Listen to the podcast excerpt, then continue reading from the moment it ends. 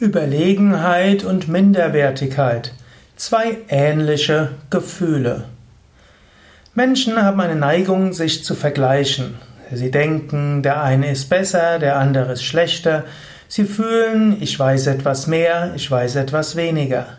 Aber diese Gefühle von Überlegenheit oder Minderwertigkeit sind letztlich aus einer ähnlichen Geisteshaltung. Das Bemühen, sich irgendwo zu vergleichen. Wenn du dich mit anderen vergleichst, wirst du feststellen, manches kannst du besser als andere, manches kannst du schlechter als andere. Und egal was, du wirst immer jemanden finden, der besser oder schlechter ist als du.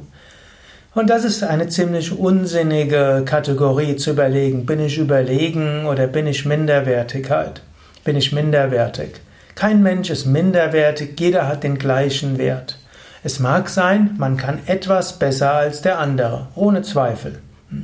Es gibt Menschen, die kennen sich sehr gut aus in einem Thema.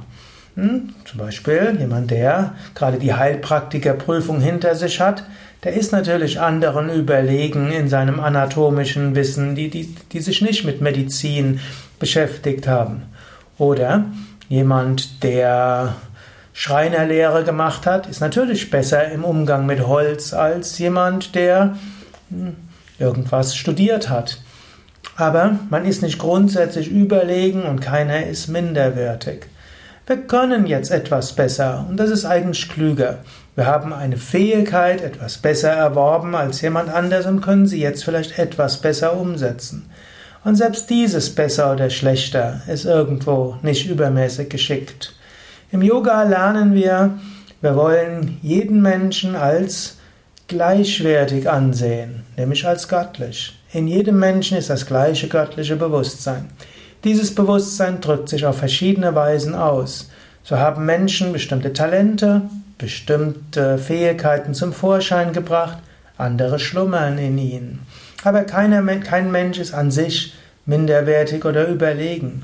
Und wenn du selbst Minderwertigkeitskomplexe hast, dann sei dir bewusst, ganz tief im Inneren bist du eins mit dem Göttlichen. Und du hast genau die Eigenschaften, die du brauchst, um in dieser Welt die Aufgaben zu erledigen, die das Göttliche dir gegeben hat. Du bist genau der Richtige an dem Ort, an dem du bist. Keiner könnte besser dafür geeignet sein, für das, was du gerade tust, als eben du bist.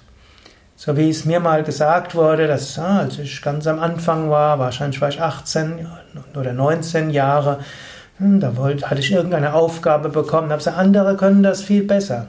Dann wird mir einfach nur gesagt, wenn Gott gewollt hätte, dass da jemand wäre, der es besser kann als du, dann hätte jemand anders dorthin geschickt.